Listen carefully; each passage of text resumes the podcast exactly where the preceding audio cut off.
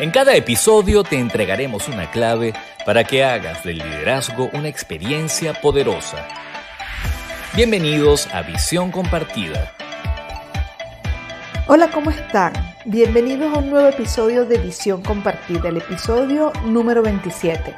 Soy Lucía Galote y el tema de hoy es el liderazgo de la revolución tecnológica.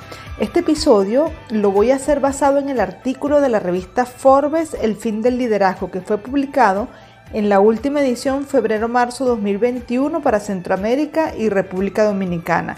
Lo escribieron Luis Maturén e Ítalo Pisolante Negrón.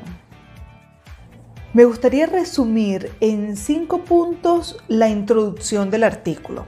Veamos. El punto uno, ellos afirman que hay que desaprender la forma en cómo lideramos y hay que tener renovadas destrezas para leer el contexto y tener inteligencia para gestionar la empresa y sus colaboradores frente al mercado y la sociedad en general, basado en los cambios que actualmente está viviendo el mundo, ellos dicen, bueno, hay que renovar estas destrezas para poder leer este nuevo contexto, aprender realmente a leer el contexto y mucha inteligencia para gestionar lo nuevo.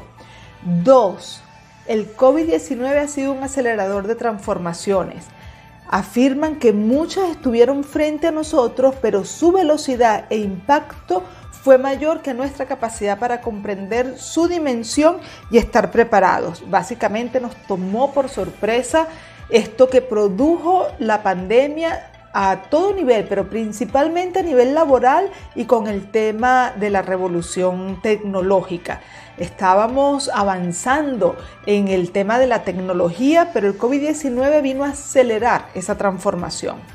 Tres, las organizaciones enfrentan cambios en su entorno que precisan una gran flexibilidad para mantenerse competitivas. Aquellas empresas que no sean capaces de adaptarse y de evolucionar, de tener esa flexibilidad para transformarse, difícilmente van a poder enfrentar los cambios a los que están siendo sometidas, producto de, esta pandemia que nos ha enfrentado a retos muy variados a lo largo del año pasado y bueno, lo que tenemos de este año.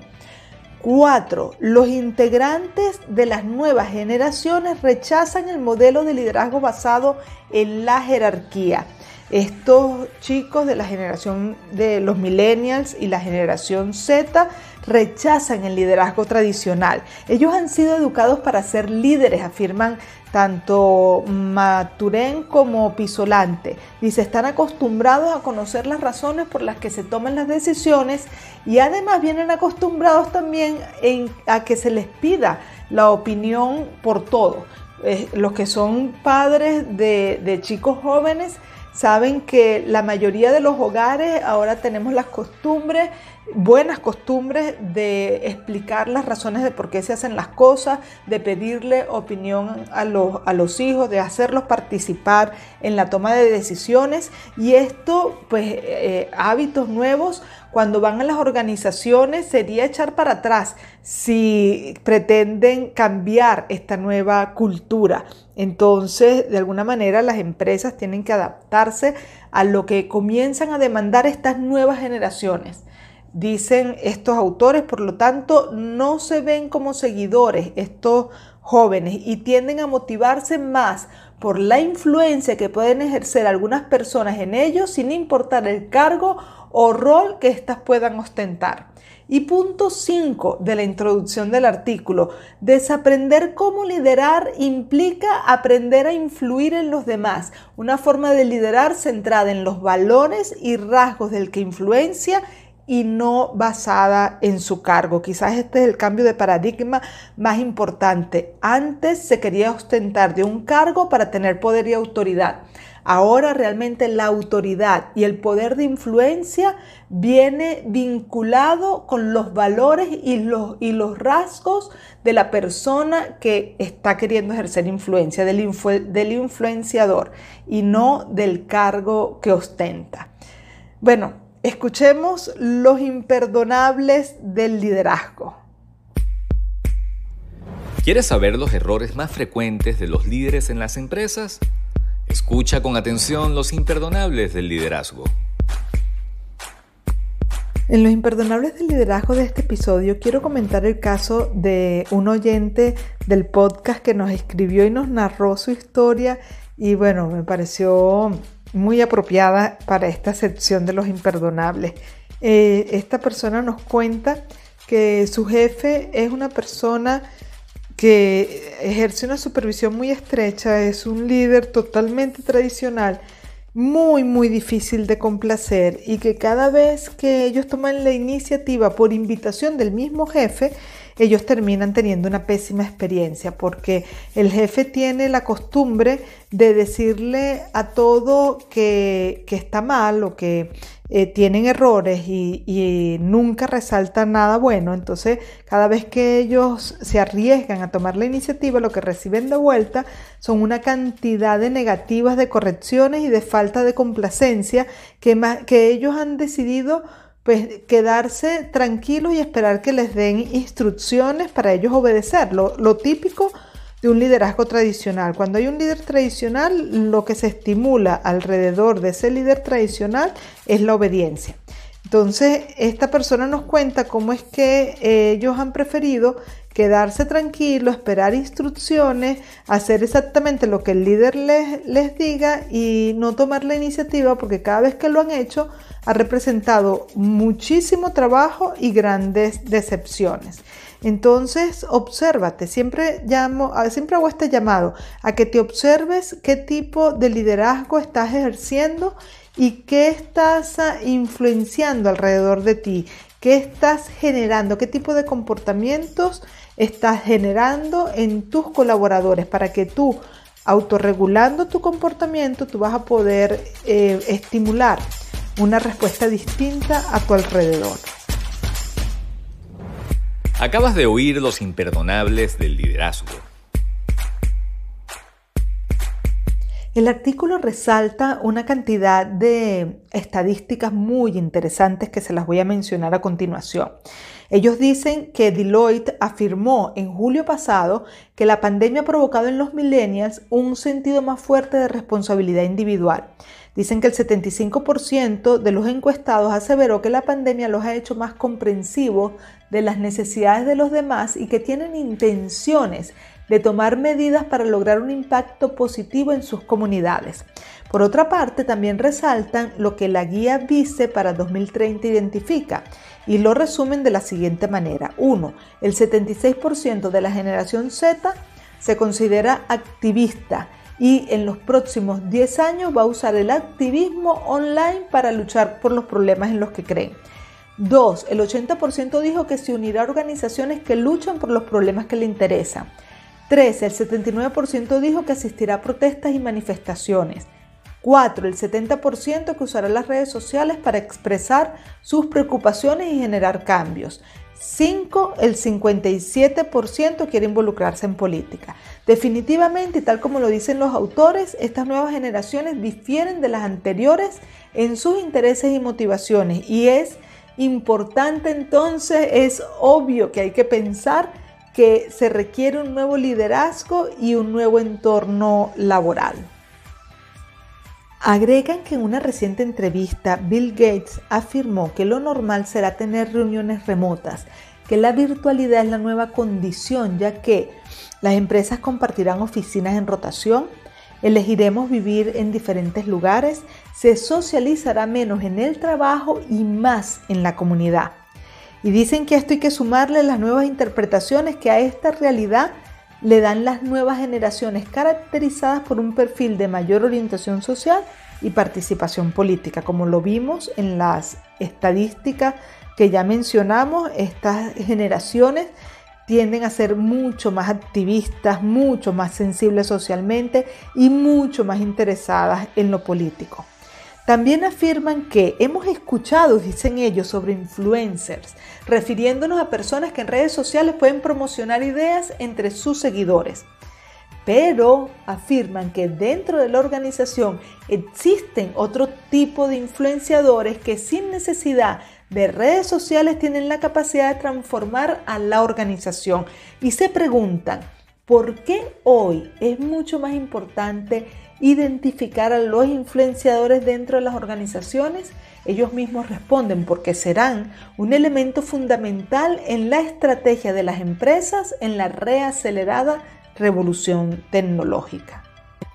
En el artículo hay un apartado que se llama La diferencia y por primera vez mencionan el nuevo tipo o nueva forma de liderar en esta revolución tecnológica que es la influencia transformacional.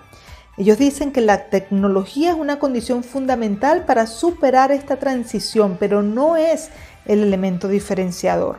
Dicen que la creatividad, la pasión, la perseverancia, la curiosidad, el pensamiento crítico y la flexibilidad son componentes esencialmente humanos, difícilmente emulados por la tecnología. Así que las empresas que sean capaces de desarrollar entornos donde puedan promover entre su personal todo aquello que la tecnología no puede ofrecernos serán las que logren destacar frente a sus competidores. Ello exige mayor inteligencia en la identificación de aquellos que influyen.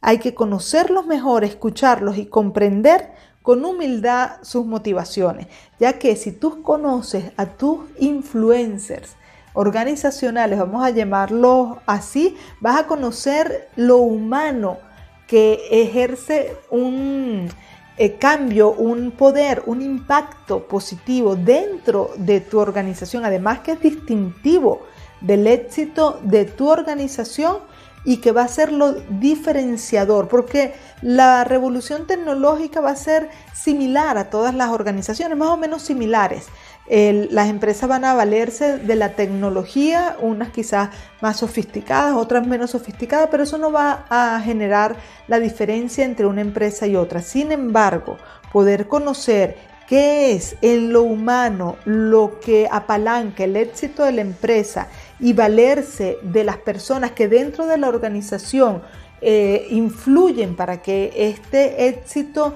sea cada vez más potente y más impactante, eso va a ser la diferencia entre una empresa y otra. Ellos también afirman que los influyentes, tal como ellos lo conciben, son escurridizos. ¿Por qué? Dice, tras años de investigación en organizaciones hemos descubierto que las personas con la capacidad de influir detrás de las organizaciones pasan desapercibidas y agregan algunas razones para justificar este argumento, que son los siguientes. Uno, las personas influyentes son frecuentemente humildes y discretas, pues superaron la soberbia innata del cargo. Dos, no envidian porque se alegran de los logros ajenos que benefician a la organización. Tres, no buscan peleas ni conflictos que no agregan valor, porque respetan el punto de vista de los demás. Cuatro, no critican porque son conscientes de sus propias carencias y cinco, los influyentes cuentan con el respeto, apoyo y respaldo de otros miembros dentro de la organización, por lo que no dedican tiempo ni esfuerzo en promoverse ante la directiva, sino todo lo contrario, impulsan a aquellos que no cuentan con el apoyo de sus compañeros. Esto genera una visión distorsionada de las personas que realmente motivan e influyen en los equipos, siguen estos autores y dicen en resumen, las personas que influyen dentro de las organizaciones ni fastidian ni llaman la atención. Por esta razón no son fáciles de identificar. Distinguirlos puede cambiar cómo se gestiona la empresa al aprovechar su capacidad de motivar, acelerar cambios culturales y reforzar mensajes. La actitud correcta en el líder produce resultados excelentes. A continuación, los aciertos del liderazgo. En los aciertos del liderazgo de este episodio quiero resaltar que en la consultoría que he hecho a lo largo de muchos años en las empresas, muchas veces he visto como personas que son quizás más calladas, más humildes, menos protagónicas, em, más introvertidas, o más bien, más que introvertidas, más discretas, eh, son las que terminan teniendo mayor poder de transformación en los procesos de, de, consultoría que he hecho en las organizaciones. Coincido con lo que dicen los autores de este artículo, porque en mi experiencia también he visto que esta característica, si bien no es la única, es una característica muy, muy importante, que las personas que tienen mayor humildad frente a los procesos de enseñanza son las que más partido y más provecho le sacan al aprendizaje. Tienen mayor capacidad de aprendizaje, de adaptación y de evolución. No quiere decir que sea la única característica que se necesita, pero, pero en definitiva tiene mejor pronóstico para el aprendizaje una persona humilde que una persona que cree que se la sabe todas. Entonces, en los aciertos del liderazgo es esa humildad para aprender que mm, los líderes tienen que desarrollar o tener para poder seguir evolucionando. Acabas de oír los aciertos del liderazgo. Para finalizar, los autores de este artículo nos dejan un grupo de comportamientos distintivos de estos influyentes transformacionales de las empresas. Ellos detectaron después de cientos de entrevistas influyentes en diversas empresas que investigaron, eh, pudieron detectar un patrón que caracterizaba y diferenciaba a este perfil de líderes influyentes y que se caracteriza por lo siguiente. Yo voy a mencionarle nada más el comportamiento, el que quiera un poco más de detalle.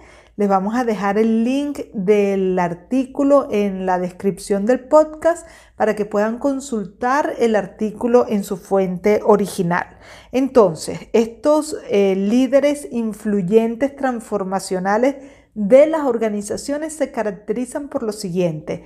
Uno, son humildes, buscan un propósito en su trabajo, son agradecidos, aprecian los desafíos, son persistentes y se estimulan intelectualmente. Ellos afirman que estos comportamientos son comunes en la influencia transformacional, que no todos están presentes todo el tiempo ni en la misma magnitud. Dice que cada influenciador es único y desarrolla su propio carácter apalancado en estas virtudes y que muchos de estos rasgos son innatos y que otros corresponden a la personalidad y a las vivencias del individuo, pero que si tú no las posees todas, ellas todas se pueden aprender.